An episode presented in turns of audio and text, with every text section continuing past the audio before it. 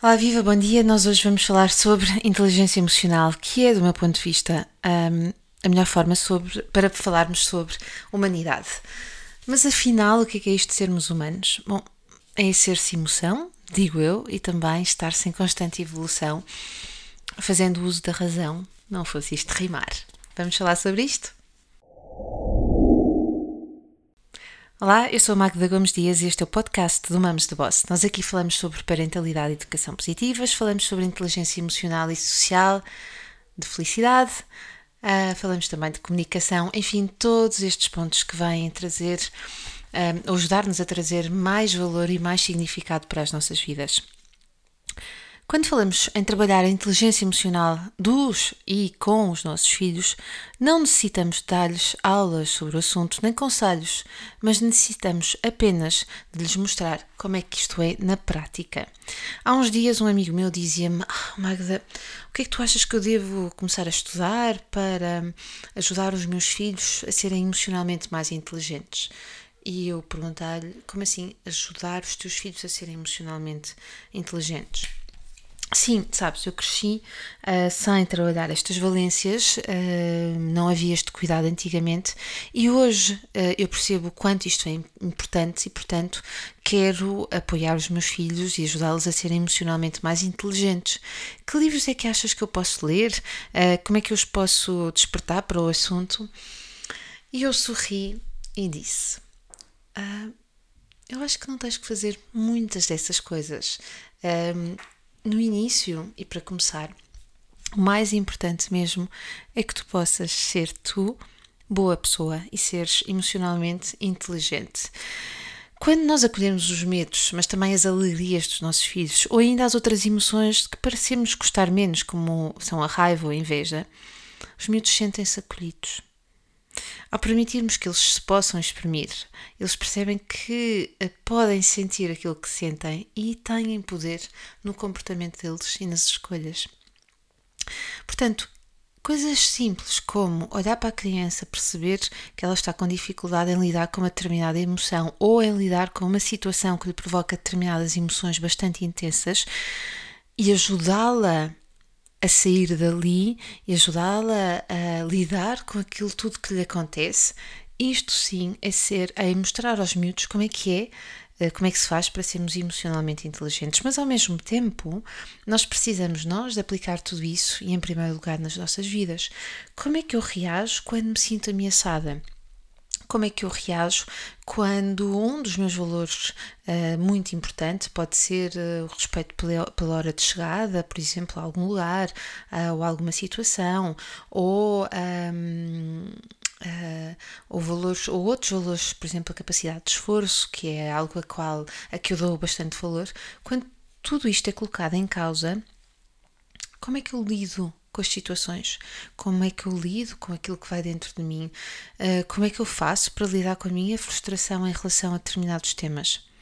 Isso sim mostra aos miúdos como é que se faz. E portanto, quando eu começo por mim, quando eu me auto-observo, quando eu me auto-escuto e quando eu tenho, depois disso, dessas auto-observações e auto-escutas, quando eu um, encontro estratégias para lidar com todas estas questões, isto sim vai inspirar os miúdos a fazerem numa próxima situação como viram fazer de forma frequente. E por, por isso é que quando eu falo em trabalhar a inteligência emocional das crianças, mas também a inteligência emocional de outra pessoa qualquer, é inevitável que eu tenho que ser a primeira pessoa emocionalmente inteligente. Primeiro, para saber aplicar tudo isso em mim e depois, quando eu olho para o outro, para saber por onde é que ele está a passar, qual é o caminho que ele está a fazer, porque eu já o fiz e, portanto, ajudá-lo nesse processo, nessa caminhada que é um, saber viver. Na verdade, é basicamente isto. Há uma frase que diz: o que custa não é viver, o que custa é saber viver. Um, e isso faz saber viver é ser-se emocionalmente inteligente. Filho, eu sei que ficaste tão zangado com o teu irmão que lhe bateste. E eu sei que sabes que nós não queremos que isso aconteça aqui em casa.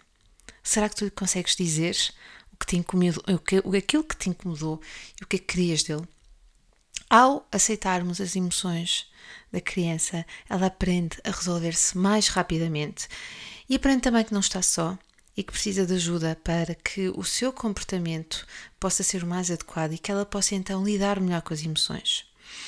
Nestes momentos, ela sente-se escutada e amparada. Repara que eu disse: Eu sei que tu ficaste tão zangado com teu irmão que lhe bateste, mas nós aqui não batemos.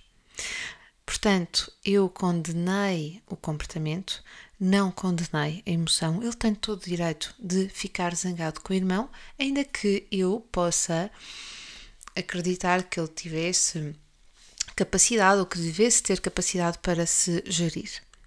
Então, quando a criança se sente amparada, ela sente-se disponível e é isto que eu quero para aprender. Porquê? Porque não se vai sentir acusada.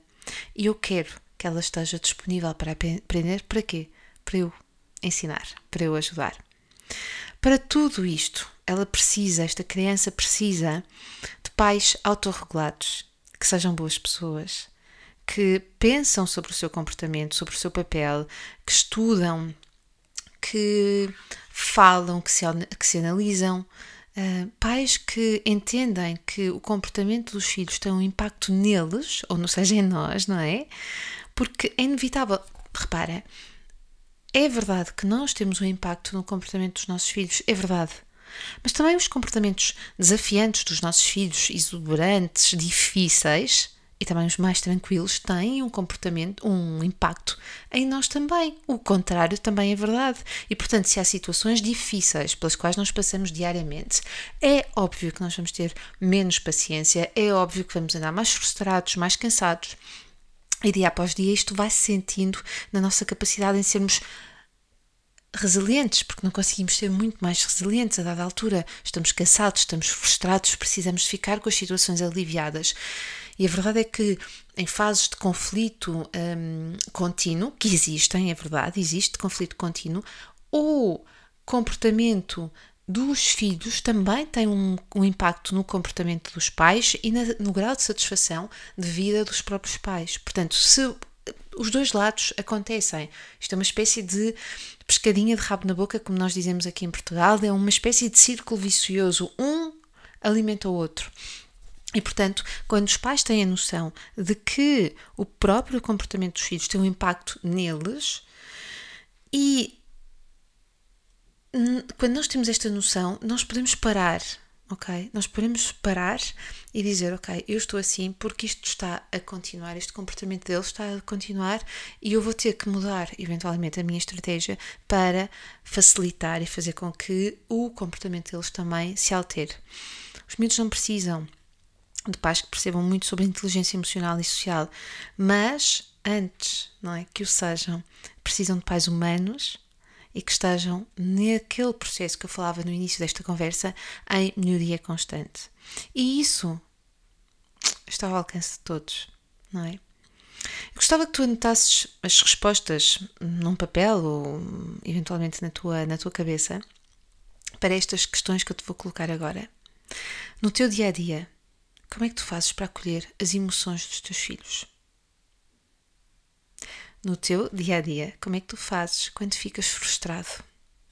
Como é que reages? E o que é que tu fazes para sair dessa frustração? E no teu dia a dia, de que forma é que ajudas os teus filhos, o teu companheiro, a tua companheira a lidarem com as suas, as suas emoções, sobretudo as mais intensas?